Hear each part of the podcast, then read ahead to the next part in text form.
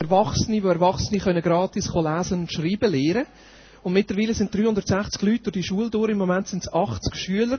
Und die einen Schüler sind jetzt mittlerweile so weit, dass sie sich für einen Schulabschluss vorbereiten können. Und das ist ein Highlight für die. Wir wissen zwar noch nicht ganz, wie wir es zahlen, aber das wäre genial, wenn wir das könnten machen. Und nachher sind wir auf Nigeria und dort ist ein Vineyard entstanden, wo mehr von den Vineyardaren aus Mutterkille sind. Also, Herzlich willkommen, Mutterkille. Herzlich willkommen, Tochterkille, Vineyard Lagos. Der Patrick hat die gegründet und er hat gesagt, Boris, ich gründe sie nur, wenn ihr Mutterkille sind.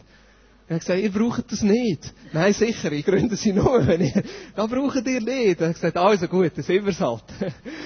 Und jetzt sind dort ein paar Leute, ein paar Menschen drumherum, die auch Vineyard ziehen und Vineyard leiten und Vineyard gründen. Und jetzt sind wir ein bisschen am überlegen, wie wir dort weitermachen sollen. Und dann bin ich noch in der Elfenbeinküste gewesen, noch zwei Wochen. Leiter aus ganz äh, Afrika, Angola, Togo, Kongo, Ghana, Brazzaville, Sierra Leone, Nigeria sind dort gewesen.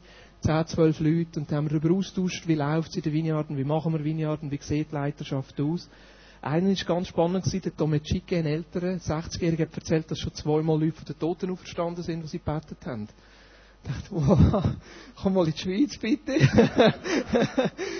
Und so ganz spannende Sachen, wenn du mehr ein bisschen wissen am Insight, erzählen wir mehr. Das ist der September. Jetzt geht es um Predigt. Darf ich noch schnell beten? Ich mache es einfach, ob du willst oder nicht. Natürlich wenn wir. Jesus, wir laden dich ein, dass du kommst und uns berührst und unsere Herzen einfach auftust. Brauch mehr, brauch die Wort. Um uns zu berühren, zu begeistern und uns neu zu zeigen, was für einen Stand wir in dir haben. Amen. Wir starten eine neue Serie über Jesus Christus. Ich habe letztes Mal so eine kleine Einleitung dazu gemacht. Wenn du das verpasst hast, ist nicht wahnsinnig schlimm. Aber gleich ist eine gute Grundlage, nämlich, dass das Leben oder das Christsein bedeutet, Gott persönlich zu erleben. Und das ist ja da, was wir machen wollen. Immer wieder in dieser Zeit, wo wir über Jesus reden, dass immer wieder eine Einladung ist, den Jesus persönlich kennenzulernen. Weil was das Christsein ausmacht und was unser Leben verändert, ist nicht Informationen über Gott, sondern das persönliche Kennen. Nicht da, wo wir wissen über Gott, sondern da, wo wir erleben und unser Leben auch prägt. Das ist da, wo von unserem Christsein nachher auch weitergeht. Und wir teilen das auf, die Serie, auf das ganze Jahr. Wir werden zuerst jetzt äh, ein paar Predigten darüber haben, Jesus Christus im Alten Testament, dann Jesus Christus im Neuen Testament, im Sinne von seiner Zeit da und nachher seiner Zeit nach der Auferstehung. Wird ganz spannend. Mein äh, Auftrag heute Morgen ist, einen Überblick zu geben über das Alte Testament. Also, schnallt dich an. es wird relativ heavy. Ich werde im Neuen Testament anfangen noch ein paar Aspekte aus dem Alten Testament rausnehmen. Äh, werde vier, vier Sachen mit euch anschauen, aber eigentlich habe ich nur Zeit, auf einen noch ein bisschen spezieller einzugehen. Aber der begeistert mich so, dass wir für das einfach Zeit nehmen müssen. Aber zuerst schnell vorausschickend, habt ihr gewusst, dass es nur vier Kapitel gibt in der Bibel, die ohne Sünde sind? Ohne Zerbrochenheit und im perfekten Zustand. Ist eigentlich noch verrückt. Wir haben ein Buch, wo es um Gott geht, ein Buch, wo, wo äh, wir denken, da geht es um die heile Welt. Und der Großteil von dem Buch geht um einen Alltag, um einen Zerbruch, um das, was nicht gut läuft. Und wir haben zwei Kapitel am Anfang. 1. Mose 1 und 2, wo alles perfekt ist. Und wir haben am Schluss Offenbarung 21 und 22, wo alles perfekt ist. Oder? Ja. Jetzt, wir stehen da zwischenin, oder? Geschichte fängt an mit perfekt und es geht wieder zurück, perfekt und irgendwo stehen wir da zwischenin, in dem Zustand vom Zerbruch wieder zurückzukommen zu dem Gott, zu dem Perfekten, zu dem Heilen. Und mittendrin steht die Person von Jesus Christus. Und so lesen wir im Epheser 3, Vers 11. Da heißt es, alle sollen nun wissen, dass Gott seinen ewigen Plan durch unseren Herrn Jesus Christus verwirklicht hat. Also Gott hat einen ewigen Plan. Nichts, was auf dieser Welt passiert, passiert zufällig. Nichts, was in deinem Leben passiert, passiert zufällig. Gott hat einen ewigen Plan. Und der Plan ist, die Welt, und zwar alle, die ganze Welt, das ganze Universum von 1. Mose 1 und 2 zur Offenbarung 21, 22 zu bringen. Das ist sein ewiger Plan. Aber wie sieht das noch ein bisschen konkreter aus? Und was wir sehen, als Startpunkt, Zentrum, Verwirklichung von dem ewigen Plan, den Gott hat, ist in Jesus Christus. Also wir kommen um den Jesus Christus nicht um. Wir kommen um die Person nicht um. Wir kommen um das Thema nicht um. Und auch ich als Mensch komme um den Jesus Christus nicht um, wenn ich Teil sein von dem ewigen Plan, den Gott hat mit dieser Welt. Wenn du heute Morgen da bist und denkst, hey, Jesus, den kenne ich gar nicht. Heute Morgen ist eine Gelegenheit, ihn einfach kennenzulernen. Oh, was ist Teil von dem Plan? Ich möchte zwei Sachen aus dem Epheserbrief anschauen. Wir sehen hier ewig Plan, Bibelstelle aus dem Epheserbrief und jetzt ein bisschen etwas Längeres.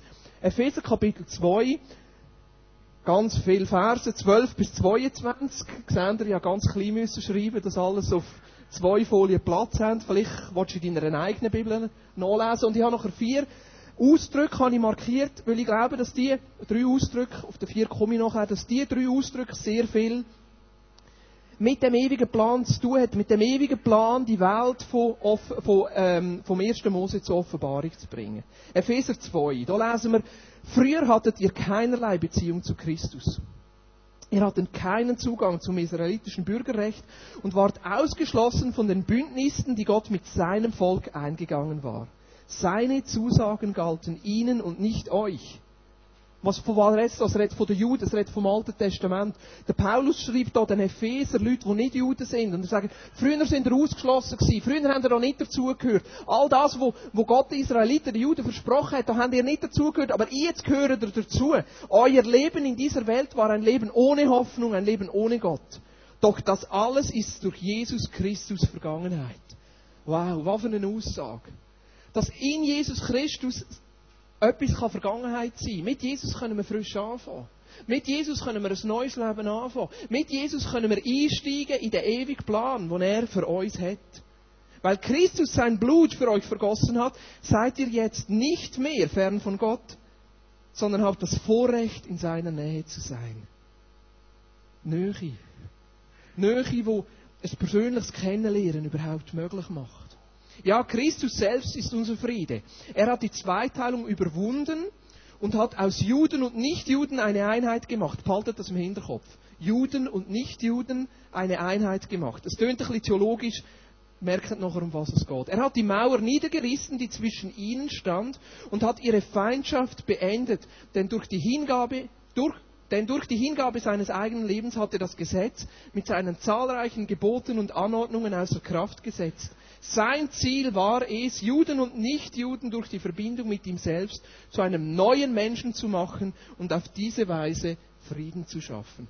Jude wie nicht Jude. Die Verheißung aus dem Alten Testament, das, was wir im Alten Testament anschauen, gilt jetzt auch für uns, die nicht Juden sind. Und das Ganze kommt zusammen. Merkt ihr, es kommt zusammen. Es sind nicht zwei unterschiedliche Pläne oder viele verschiedene Pläne. Gott hat einen Plan.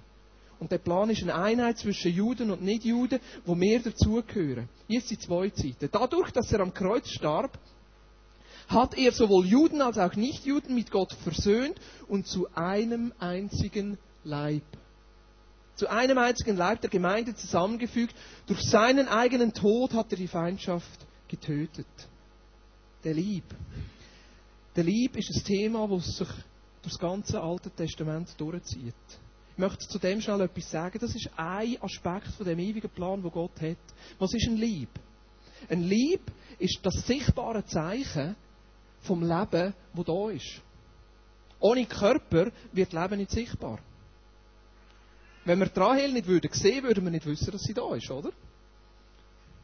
Leben ist mehr als ihr Körper. Aber der Körper macht das Leben sichtbar. Das sehen wir bei der Schöpfung.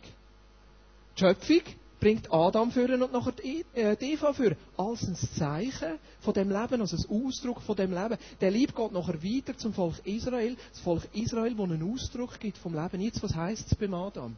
Was heisst es in der Schöpfungsgeschichte? Lass uns Menschen machen nach unserem Art, in unserem Ebenbild. 1. Mose 1, 27. Für was ist der Körper da? Der Körper ist da, Gottes Leben sichtbar zu machen. Gottes Leben wieder zu spiegeln. Und was heißt es nachher im Neuen Testament? Im Neuen Testament kommt Jesus und er sagt, ich erlöse euch und ihr seid jetzt mein Lieb. Ihr Menschen sind jetzt mein Lieb. Ich bin das Haupt und ihr als Gemeinde sind mein Lieb, mein Körper. Was ist Gottes ewig, ewiger Plan? Dass wir als sein Lieb, sein Leben, seine Herrlichkeit, seine Macht, seine Autorität auf dieser Welt sichtbar machen, damit andere Menschen Teil von dem Lieb werden können.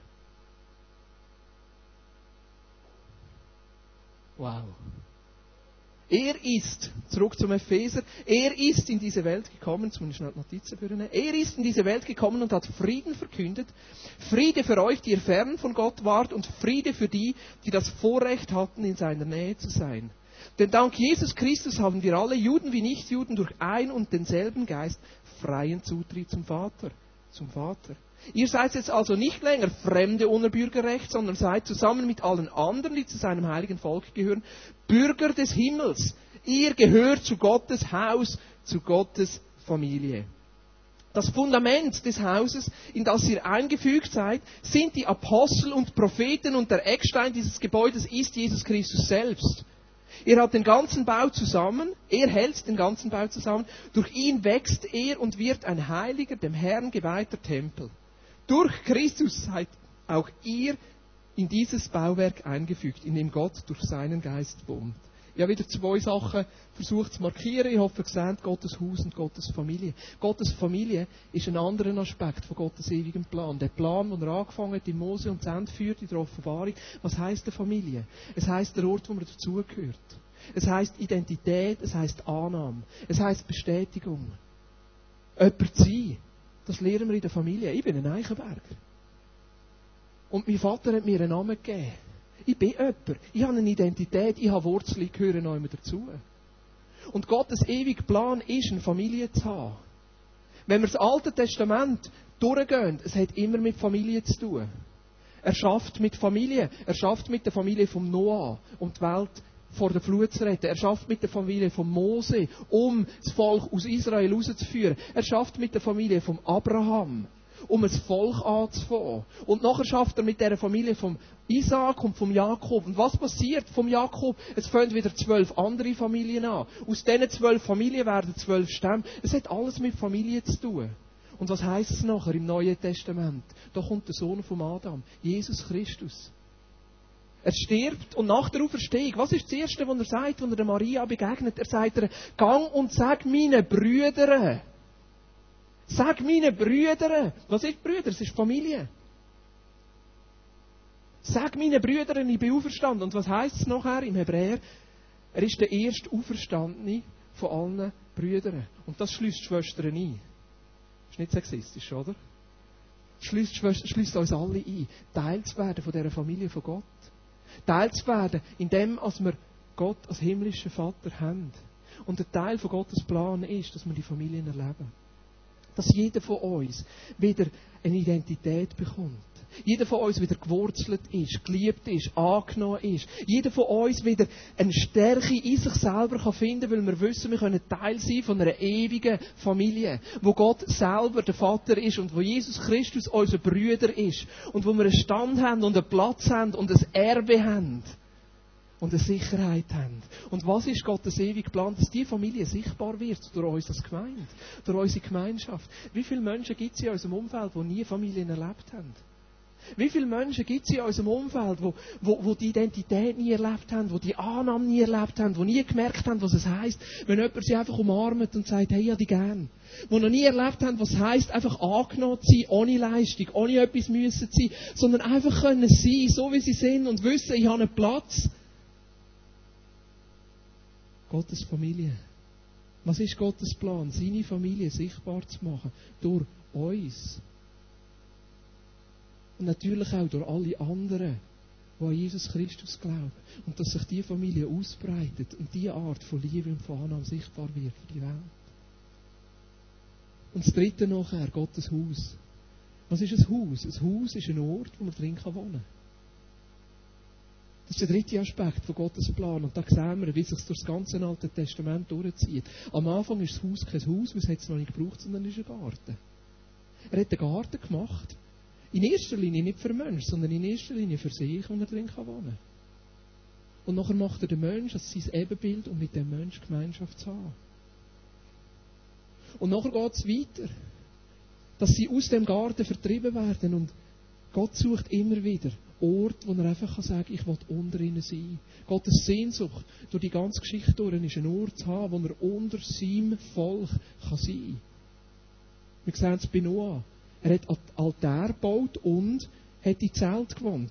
Zelt als Ausdruck von, es ist noch nicht, wir sind noch unterwegs. Zelt als Ausdruck vom Wohnen und Altar als Ausdruck von der Hingabe und vom Ort, wo man Gott begegnen kann. Der Abraham, was hat er gemacht? Er hat in Zelt gewohnt und Altar gebaut. Der Isaac, was hat er gemacht? Er hat in Zelt gewohnt und in hat Altar gebaut. Der, Abraham, äh, äh, der Jakob, was hat er gemacht? Können so durchgehen. Und nachher kommt der Mose. Und was kommt er für eine Aufgabe über? Die Aufgabe, die er hat, ist ein Altar zu bauen und ein Zelt zu bauen. Und wieso? Was heisst es? Die Stiftshütte. Er ist auf dem Berg oben. Und was kommt er für einen Auftrag über? Bau mir ein Zelt, bau mir einen Ort, wo ich sein kann und wo ich einem Menschen begegnen kann. Das Haus. Und was er merkt ist, wenn wir durch die Geschichte vom Alten Testament durchgehen, das Haus wird immer grösser. Das Haus wird immer grösser. Am Anfang ist es ein kleines Zelt. Das Zelt jetzt, das der Mose muss bauen, ist schon ein bisschen grösser. Aber das Zelt, das der Mose baut, die Stiftshütte, ist ein Ort, wo Gott kommt, im Menschen begegnet und wieder geht. Und Gott sagt nachher, das ist mir nicht genug. Ich will einen Ort haben, wo ich unter den Menschen leben kann. Und der David checkt dann und sagt, Gott, ich will dir einen Tempel bauen, ich will dir ein Haus bauen, ich will einen Ort bauen, wo du permanent kannst sein. Und Gott sagt ihm David, nein, du nicht, weil du bist ein Kriegsmann, aber dein Sohn, der Salomo, soll das bauen. Der David tut alle Werkzeuge und alles Material schon auf die Seite bereitet vor und der Salomo baut nachher den Tempel. Und bei dieser Einweihung vom Tempel, auch wieder das Haus, jetzt fest, nicht mehr das Zelt, und es ist grösser und der Altar und Gott kommt. Ich glaube, die, die Sehnsucht, die Gott hat, unter seinem Volk zu wohnen, einen Ort zu haben, wo Gott sich einem Mensch kann zeigen kann und die beiden können begegnen. Und gleich die Tragödie nachher drinnen. Das Volk Israel wieder abtrünnig wird, von Gott abfällt und Gott den Tempel lässt, lässt zerstören als Ausdruck von, hey, es hat nicht gelangt. Es muss etwas Besseres geben. Und was heißt es nachher, wo Jesus kommt?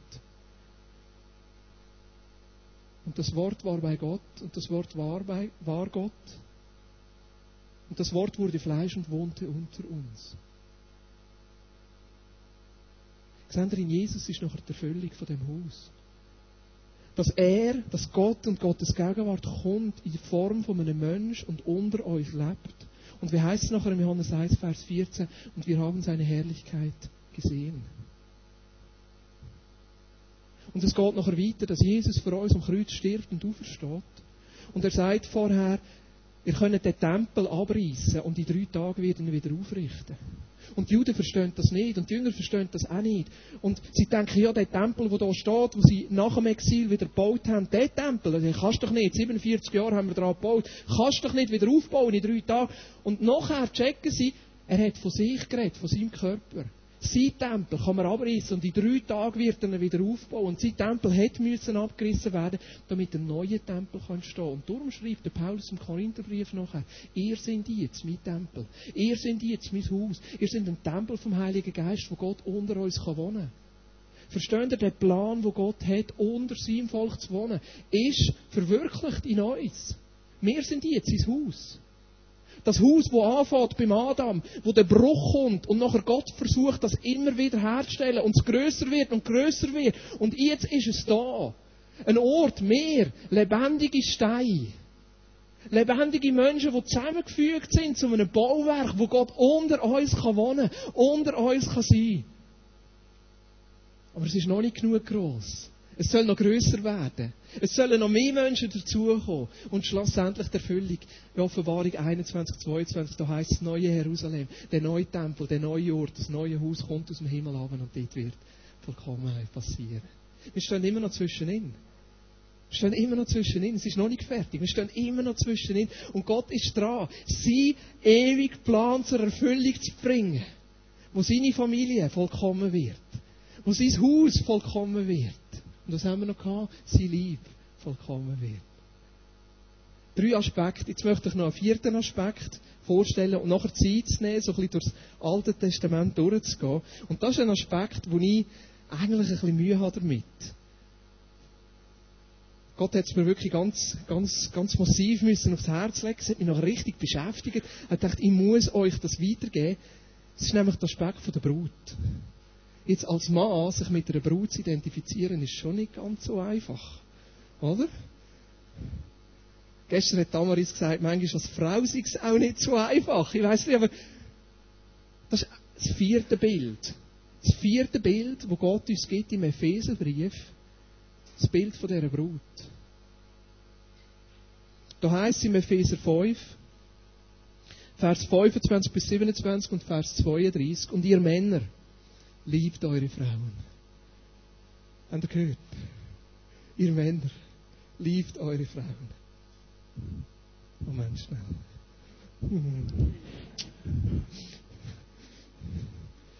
Liebt sie so, wie Christus die Gemeinde geliebt hat. Er hat sein Leben für sie hingegeben. Um sie zu seinem heiligen Volk zu machen, durch sein Wort hat er den Schmutz ihrer Verfehlungen wie in einem reinigenden Bad von ihr abgewaschen. Denn er möchte sie zu einer Braut von makelloser Schönheit machen, die heilig und untadelig und ohne Flecken und Runzeln oder irgendeine andere Unvollkommenheit vor ihn treten kann.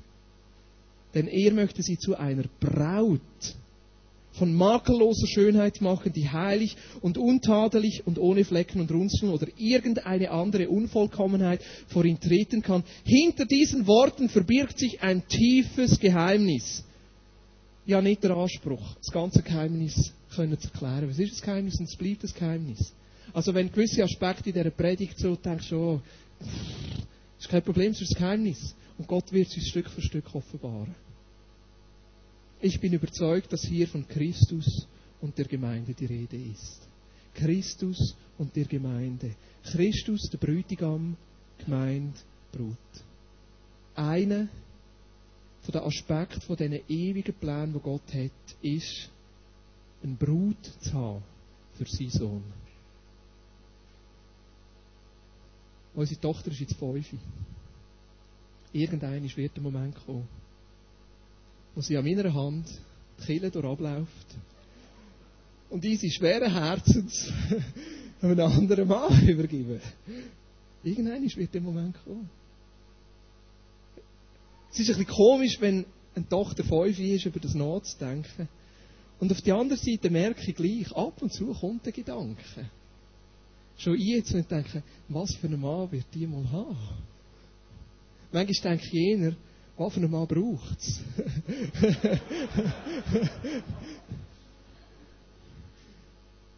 Erzählen dir nicht, hä? Auf der anderen Seite gleich, die Freude von einem Vater. Und der Vater, der himmlische Vater, hat eine Sehnsucht für seinen Sohn, einen Brut zu haben. Ein Ebenbild. Etwas Reins, etwas Perfektes. Und eigentlich fängt die Bibel mit der Hochzeit an. Die Schwierigkeit ist, dass die Brut zuerst muss erschaffen werden. Gott erschafft Adam und nachher merkt er plötzlich, es ist nicht gut, dass der Mensch allein ist. Lass ihm ein Ebenbild, ein Gegenstück machen. Er lässt ihn in einen tiefen Schlaf fallen, nimmt ein Stück aus seiner Seite, seine Rippe und formt daraus eine Frau. Ein Stück von ihm, das er rausnimmt und aus dem formt er eine Frau. Behaltet das im Hinterkopf. Was haben Sie schon im Hinterkopf? Haben Sie schon etwas im Hinterkopf? Ja, Juden und Nicht-Juden. Behaltet das andere im Hinterkopf. Ein Stück von seiner Seite. Und was schafft er daraus? Eine Frau, das Interessante ist, die Frau ist eigentlich schon die ganze Zeit Teil vom Adam. Sie wird jetzt einfach daraus rausgenommen. Das Zweite, was interessant ist, sie trägt das Wesen von der Frau. Darum sagt Adam nachher, es ist Fleisch von meinem Fleisch und Knochen von meinem Knochen. Im Hebräischen heißt es gar Ish und Isha. Mann, der Luther übersetzt Männin. Teil von mir, es ist Teil von meinem Wesen, es ist Fleisch von meinem Fleisch, es ist mein Ebenbild. Und dann kann die Hochzeit passieren. Es geht weiter, das Bild von Brut und Brütigam. Das Bild von Hochzeit geht weiter mit dem Abraham. Der Abraham und seine Sarah, die heiraten und sich treffen. Und so Mühe haben und Schwierigkeiten haben, Kinder zu bekommen.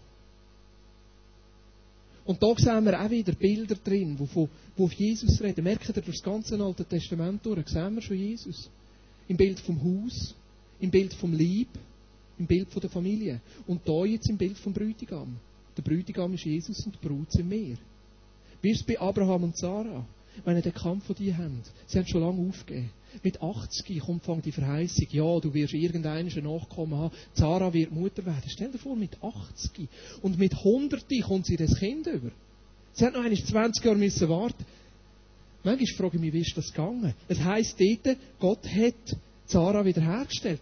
Vielleicht, und das steht jetzt nicht in der Bibel, das ist einfach mal so zwischen den Zielen gelesen. Vielleicht ist der Abraham eines am Morgen aufgewacht, hat die Decke weggenommen und gemerkt, dass da eine blutjunge Frau neben ihm liegt, und er früher einmal kennt hat, dass sie die Braut war. Vielleicht. Also nur so kann ich mir erklären, wieso sie sind dann nachher auf Ägypten geflüchtet, der Hungersnot und der Abimelech. Dort hat Sarah zu sich ins Harem genommen. Wer würde eine hundertjährige Frau ins Harem nehmen? Ah, das ist jetzt so zwischen den Zielen gelesen. Sind ihr geschockt? Die sind so ruhig. Nein, für Gott ist das möglich, wenn er den Menschen erschaffen kann, die Jugend von der Sarah wiederherzustellen. Der Abraham hat dort gesagt, das ist meine Schwester, Gott hat eingegriffen, dass ja nichts passiert. Aber Zara ist wieder fruchtbar geworden, die Unfruchtbare, die wieder fruchtbar wird. Was für ein Bild für uns als Kinder. Die Unfruchtbare wieder fruchtbar wird. Wo Gott Sachen kann wiederherstellen kann. Wo Gott dran ist, eine Brut zu schaffen für seinen Sohn Jesus Christus. Es geht noch weiter zum Isaac. Der Sohn vom Abraham, der Verheißene, Zuerst muss er ihn opfern als, als Beispiel für sein Gehorsam oder als Beweis für sein Gehorsam. Gott schreitet im letzten Moment noch ein. Und nachher kommt der Moment, wo der Abraham merkt, mein Sohn braucht eine Brut. Mein Sohn braucht eine Frau, sonst geht es nicht weiter. Und er sagt, nein, nicht irgendeine Frau da aus dem Gebiet, wir sind Freunde. Und, und er nimmt einen Diener, wo man nicht einmal weiß, wie er heißt. Und er schickt den Diener zurück zu den Verwandten und sagt, gang dort meinem Sohn eine Brut holen. Und der Diener zuerst völlig überfordert und weiss, was er soll machen, nimmt ein paar Kamel mit und ein paar Geschenke mit und ein paar Sachen mit und er geht. Und er betet unterwegs und sagt, Herr, wenn es von dir ist, dann wird das gelingen. Und an einem Brunnen, behalte den Brunnen im Hinterkopf. Mhm. Also, wir haben Juden, nicht Juden, wir haben Seiten, jetzt haben wir Brunnen. Behalte das mal schnell im Hinterkopf. An einem Brunnen trifft er die Rebecca. Die Brut die Brut für den Isaac trifft er am Brunnen und was macht er? Er erzählt von dem Isaac, er erzählt von der Familie, er erzählt von dem Erbe, er erzählt von der Verheißung, er erzählt von seiner Schönheit, von seinem Charakter und die Brut verliebt sich in den Isaac allein nur aufgrund von dem, was er erzählt wird. Was für ein Bild für einen Glauben. Glücklich ist der, der glaubt, auch wenn er nicht sieht. Und aus was kommt der Glauben? Aus dem Wort, aus der Predigt, aus der Erzählung aber auch aus dem persönlichen Erleben. Und sie ist parat, ihre Familie zu verlassen. Sie ist parat, alles zurückzulassen und mit dem Diener mitzugehen und den Isaac zu heiraten. Seht ihr, die Brut ist noch nicht fertig. Da gibt es so viele Menschen, die zu dieser Brut dazugehören. Und was braucht es? Es braucht selber wieder mehr als Teil der Brut, die gehen als Diener wo es nicht darum geht, was für einen Namen haben wir, und geht und erzählt von dem Bräutigam und schwärmt von dem Bräutigam und die Herzen werden berührt und sie sagen, ja, ich will auch Teil werden von dieser Brut und dann mitgehen und Teil werden von dieser Brut. Und dann kommt die Hochzeit. Der Isaac sieht, die Rebekka geht auf sie zu, die Rebekka verliebt sich noch neu und begegnet dem Bräutigam persönlich und dann heißt so schön, der Isaac führt Rebekka ins Gemach von seiner Mutter Sarah und sie werden eins. Brut und Bräutigam. Was für ein Bild. Es geht weiter beim Jakob. Der Sohn nachher vom Isaac. Auch Rebekka hat zuerst Mühe, Kind zu bekommen. Und übernatürlich greift Gott ein, der Jakob, der Bescheisser. Zwilling, der Esau, der Erstgeborene, der Jakob knöpft zum Erstgeburtsrecht ab. Die Rebekka hilft ihm nachher, den Vater zu beschießen und der rennt davon, weil er Angst hat vor dem Esau. Wo er geht, begegnet er ihm, begegnet er Gott und nachher geht er weiter zu, seinem, zu seinen Verwandten, zum Laban und nachher trifft er eine Frau, die Rahel. Und wo trifft er sie? Behaltet sie im Hinterkopf, am Brunnen. Er trifft seine Brut am Brunnen, so wie der Diener Rebecca am Brunnen trifft, so trifft er seine Rahel am Brunnen. Und was macht er? Er verliebt sich in sie, sagt, das ist meine Brut, die will ich heiraten. Und er ist parat, sieben Jahre für sie zu arbeiten. Was haben wir vorher gesehen im Epheser? Der Christus, der parat ist, sein Leben aufzugeben für seine Brut. So ist der Jakob ein Bild für Christus, der parat ist, sein Leben aufzugeben und sieben Jahre zu arbeiten für seine Brut. Um seine Brut zu haben. Und am Ende von diesen sieben Jahren, und das ist etwas, was ich nicht verstehe und theologisch nicht erklären kann, was kommt da über die Schwester? Und er ist parat noch einisch, sieben Jahre. Vielleicht ist das die zweite Meile, wo Jesus davor hat. Oder das vollkommene Opfer oder die ganze Hingabe. Jesus ist parat gewesen, sein ganzes Leben aufzugeben, um eine heilige, reine Brut zu erkaufen. Und das sehen wir schon. Jakob, ein Typus auf Christus. Sehen wir, Jesus ist schon im Alten Testament da. Der Brut und die Brütigam.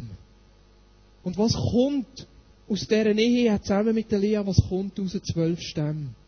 Zwölf Stämme kommen raus. Und aus dem wird das Volk Israel. Das Volk Israel ist auch wieder ein Typus für einen Brütigam. Israel, wo steht für Jesus. Was ist die Brut? Die Brut für Israel ist das Land. Es heißt nachher im Jesaja 62, das ist das Beulah-Land. Beulah, hebräisch für verheiratet. Israel, wo eine andere Brut hat, nämlich das Land, wo das Land erobert und nachher in dem Land ist.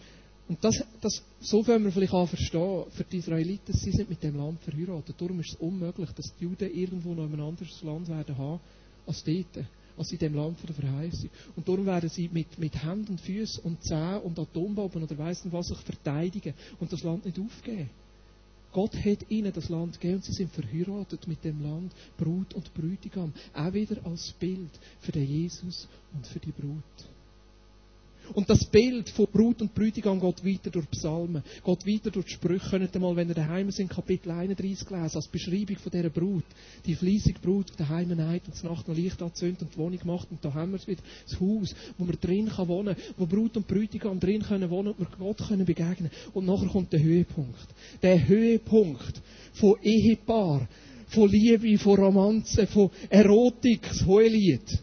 Haben Sie schon mal das Hohelied gelesen? Da haut einfach schon um. Manchmal wird es in der Übersetzung ein bisschen verschleiert, aber hey, das ist im höchsten Maß. Im höchsten Maß Leidenschaft, Liebe. Als ein Ausdruck von dieser Liebe vom Brütigam zu seiner Brut und eine Antwort von dieser Brut in der Liebe zu dem Brütigam und die Hingabe und die Verschmelzung und das alles miteinander. Vielleicht müssen wir sagen, das dürfen wir eh schon bei 18 lesen. Aber nachher bricht das Ganze wieder zusammen. Wie beim Tempel, wo es einen Bruch gegeben hat. Seht ihr, wir sind immer noch unterwegs von Genesis, von 1. Mose 1, 2 bis Offenbarung 21, 22. Und der Plan läuft nicht so linear. Es fällt nicht unten an und geht stetig aufwärts. Es sind immer wieder Brüche drin.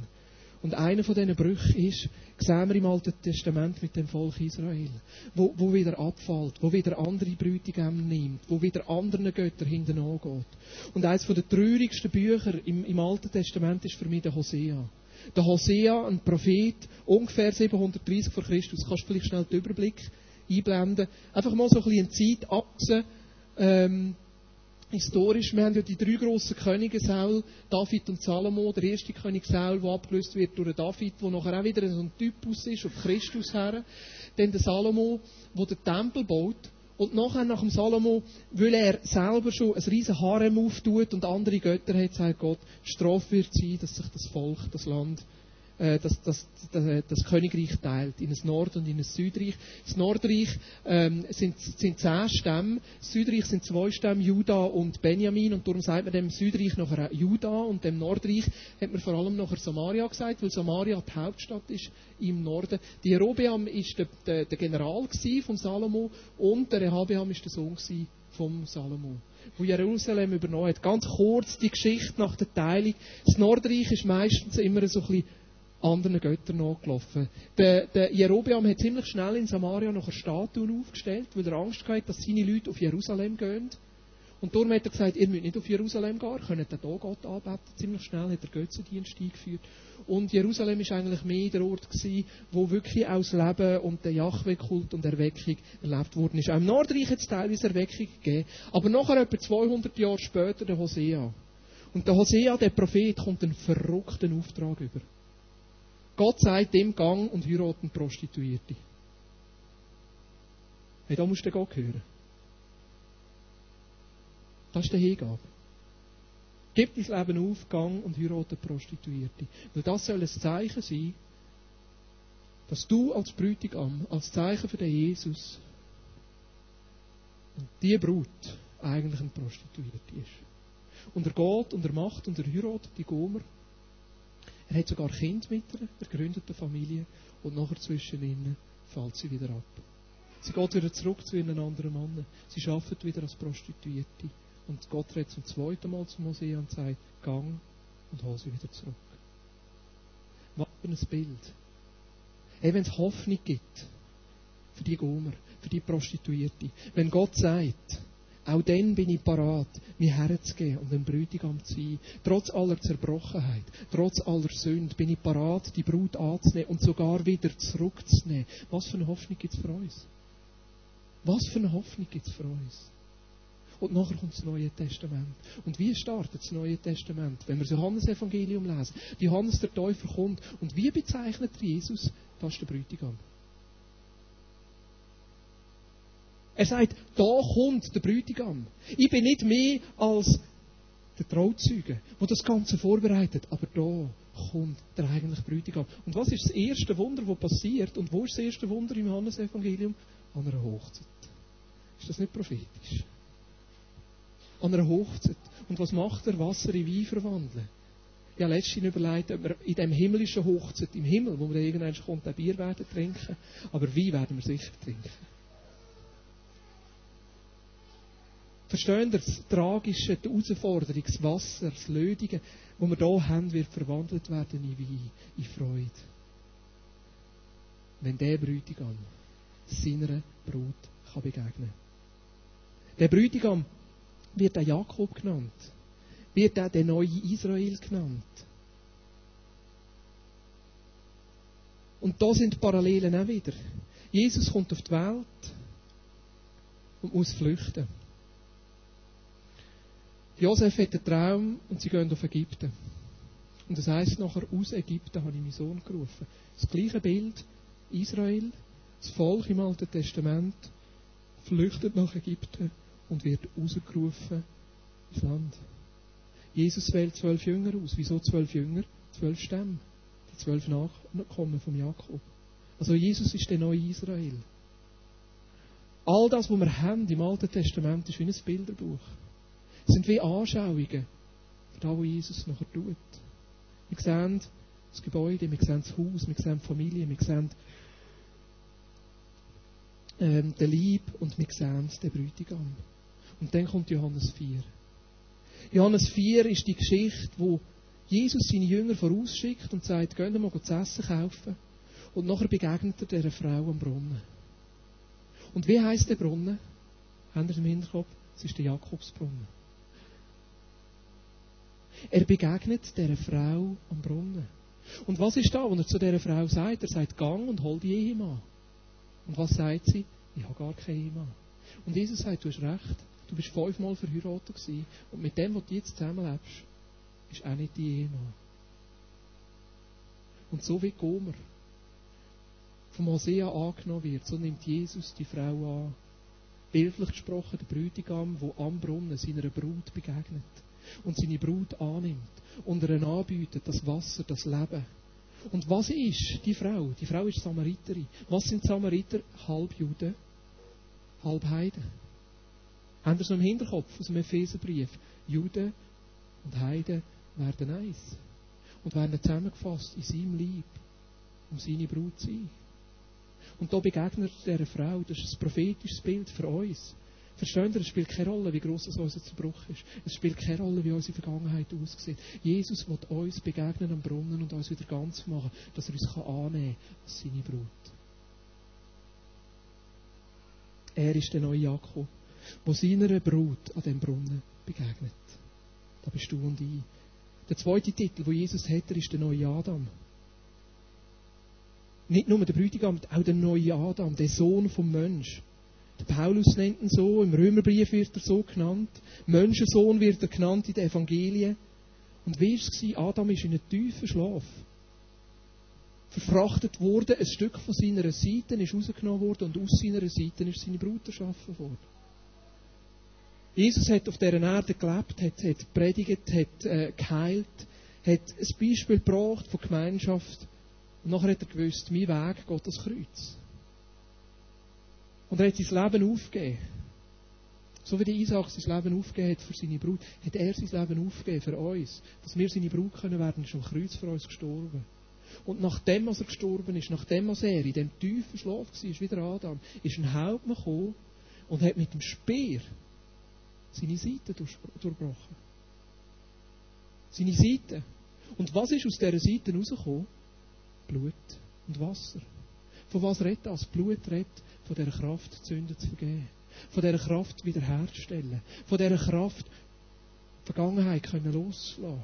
Von dieser Kraft, wo ein Prostituierte, ein Ehebrecher oder ein Ehebrecher wieder zurückkommen kann in eine Heiligkeit und in eine Reinheit. Und von was redet das Wasser? Das Wasser redet von dem Lebensstrom, von dieser Auferweckung, von dem neuen Leben, wo Jesus uns reinnehmen will. Von dem gleichen Leben, wo wir nachher können lesen in Offenbarung 21, 22, dass durch die Stadt durch einen Fluss geht, wo Leben bringt. Leben bringt und Heilig für die Nationen. Das ist das Wasser, das zu seiner Seite ausgeht. Und er sagt in Johannes 7, Vers 38, wer an mich glaubt, aus seinem Innersten werden Ströme vom lebendigen Wasser fließen, wo wieder neues Leben kann geben kann, wo Heilig kann geben kann. Versteht ihr seine Seite? Und so wie Gott aus dem Adam eine Brut geschaffen hat, wo sein Fleisch, wo sein Wesen, wo sein Ebenbild war, so schafft Gott am Kreuz aus Jesus Christus eine Brut, wo sein Ebenbild ist, wo sein Wesen ist. Die Brut ist die ganze Zeit da gewesen. Sie ist die ganze Zeit in Jesus Christus da gewesen und jetzt wird sie aus ihm rausgenommen. Und wir dürfen jetzt durch sein Werk am Kreuz zu dieser Brut werden. Ohne Flecken und Runzeln. In seinem Ebenbild. Wir dürfen ihm begegnen, aber die Brut ist noch nicht vollkommen. Es braucht noch die Boten, die gehen und die weiteren Leute dazu holen, dass die Brut vollkommen wird. Verstehen ihr, das geht weiter und wir sind immer noch zwischen ihnen. Und irgendeinisch wird der Moment kommen, wo Gott sagt, jetzt ist es genug. Und dann werden wir als Brut dem Brütigam können begegnen und mit ihm Hochzeit feiern. Wow. Mit Wein, der nicht ausgeht. Epheser 5, 25 bis 27. Und ihr Männer, liebt eure Frauen. Liebt sie so, wie Christus die Gemeinde geliebt hat. Er hat sein Leben für sie hingegeben. Um sie zu seinem heiligen Volk zu machen. Durch sein Wort hat er den Schmutz ihrer Verfehlungen wie in einem reinigen Bad von ihr abgewaschen. Denn er möchte sie zu einer Braut von makelloser Schönheit machen, die heilig und untadelig und ohne Flecken und Runzeln oder irgendeine andere Unvollkommenheit vor ihm treten kann. Ich darf gerne kommen. Wir werden jetzt eine Zeit machen, wo wir einfach Gott eine Antwort geben. Vielleicht bist du heute Morgen da und du sagst, ich brauche es neu, an dem Brunnen einfach dem Jesus zu begegnen. Ich brauche es neu, dass sein Wasser kommt, sein Blut kommt und mich abwäscht und mich reinigt.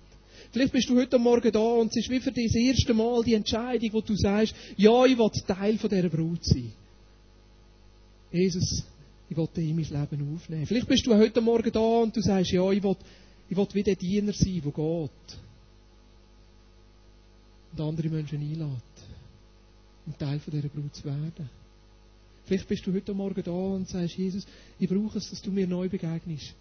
Dass du als Bräutigam mir als Brut neu begegnest, damit ich deine Herrlichkeit und deine Schönheit einfach ausstrahlen